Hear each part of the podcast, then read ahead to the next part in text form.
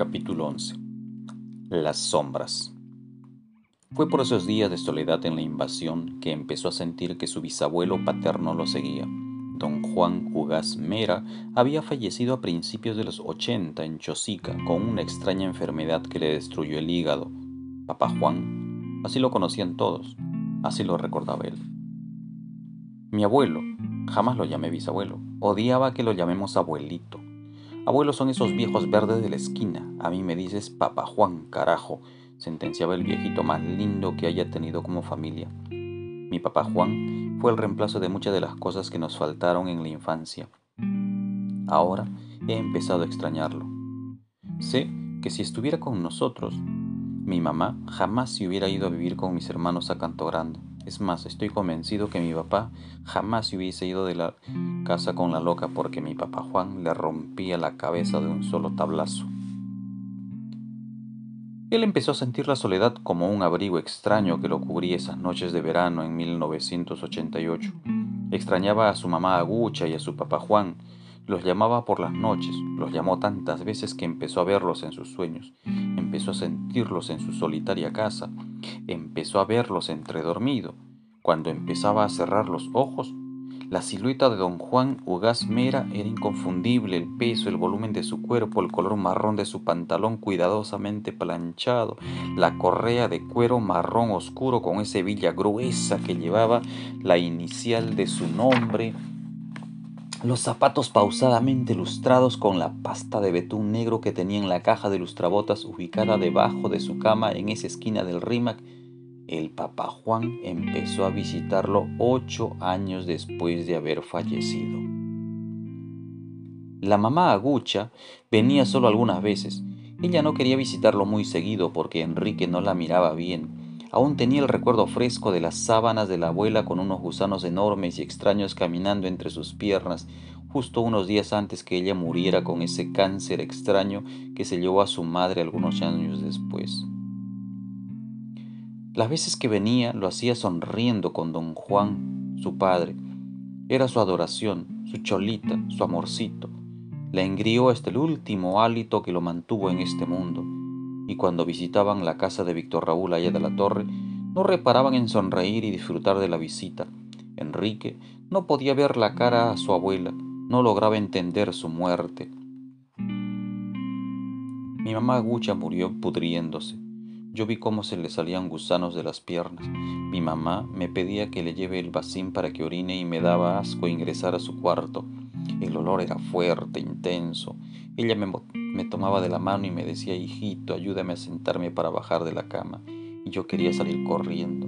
Antes que enferme, yo la quería mucho, pero el cáncer solo me dejó a una abuela que se estaba pudriendo en vida.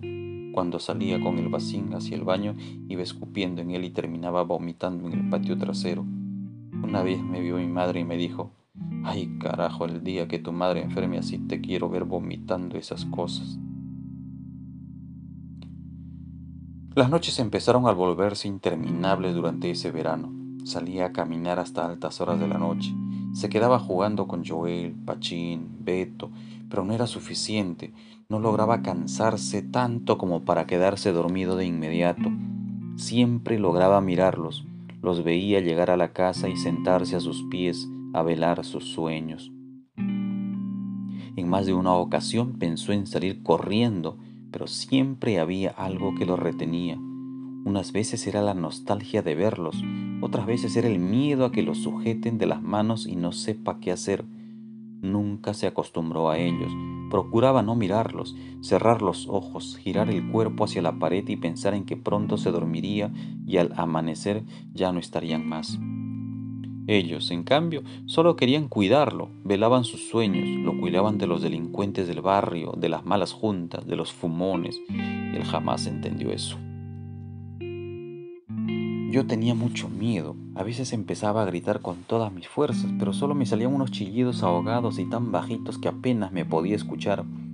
Me tapaba con la frazada y empezaba a patear los bordes de mi cama para que nadie más que yo quede en ella. Me envolvía como una oruga y dejaba que pasen las horas hasta que me quedaba dormido y ya no sabía más de ellos. Algunas noches despertaba y allí estaban ellos, cuidándome sin que yo logre entender qué estaba pasando. Una noche me harté o me armé de valor, o ambas cosas, y le grité tan fuerte que me dolió profundamente haberlos insultado. Y nunca más los vi. Enrique dejó de verlos en su casa, en su habitación, en su sala, pero empezó a sentir la presencia de ambos a sus espaldas, sentía que los seguían, que avanzaban con él. Las veces que se quedaba en casa de su tía Charo para cenar, demoraba esperando que ella le dijera que se quedara a dormir, pero eso no ocurría. Entonces debía caminar desde la casa de su tía hasta la suya, eran unas diez cuadras interminables de oscuridad, ladridos y aullidos de perros, mirada de esos seres infrahumanos que estaban perdidos entre el olor del terocal y el sabor de su licor de anís o cañazo. Fue cuando ellos empezaron a seguirlo, algunos metros atrás, como sombras, acaso para cuidarlo. Él caminaba asustado, casi flotando por la prisa, con los ojos medio cerrados por el miedo a verlos otra vez. Quedaba claro que eran ellos lo sabía por el olor que los caracterizaba, por la tibieza de su piel cuando algunas veces lograban tocarle el hombro para ocultarlo de los ladrones que venían por él. Eran días extraños, yo no quería estar solo. Lloraba por no tener a mi madre, a mis hermanos cerca. Lloraba tanto que mi papá Juan y mi mamá Gucha vinieron a darme esa compañía añorada. Claro, cuando tratas mal a tu familia, simplemente se va. Yo los ofendí en todas las formas posibles. Tuve tanto miedo que hasta empecé a colocar ajos y cebollas en la casa, en la puerta, en el patio. Empecé a rezar por las noches, empecé a leer la Biblia pensando que era mi mal andar y mis inconductas lo que me hacían ver todas estas cosas. Ellos no volvieron más. Cuando las sombras se fueron, también se fue la suerte de Enrique. Hasta ese año su casa jamás había sido tocada por un ladrón. Ese verano, mientras él salió a visitar a su tía Charo, los ladrones rompieron la estera, ingresaron, se llevaron los libros de medicina del tío Guillermo, el diccionario de Papá la mochila con los cuadernos usados, se llevaron todo. Una de esas noches, mientras regresaba de ver a su madre, el chato Néstor, un ladrón de baja monta que merodeaba siempre el barrio, lo asaltó y golpeó sin piedad porque no le encontró ni una sola moneda Cogió una piedra y golpeó su espalda hasta que logró zafarse y correr. Dejó de temblarle a los muertos. Dejó de asustarse con las sombras. Ahora les tenía más miedo a los vivos, a los ladrones del barrio donde estaba creciendo. Entonces decidió aislarse y dejar de hablar. Fue cuando oscureció su carácter y escondió su alegría y sus sueños. Ya no tenía más sombras. No tenía más sombras para que lo cuiden. Ahora él tenía que ser una sombra para que no le hagan daño. Todavía extraño a mi papá Juan. Él era el único que venía desde el Rímac trayendo frutas para sus bisnietos. Cholo, chola, ya llegué, vengan, abracen a este viejito, gritaba desde unas cuadras antes de llegar a la casa. Cuando paso por ese camino, a veces siento su hálito, siento su olor, a veces todavía veo sus sombras.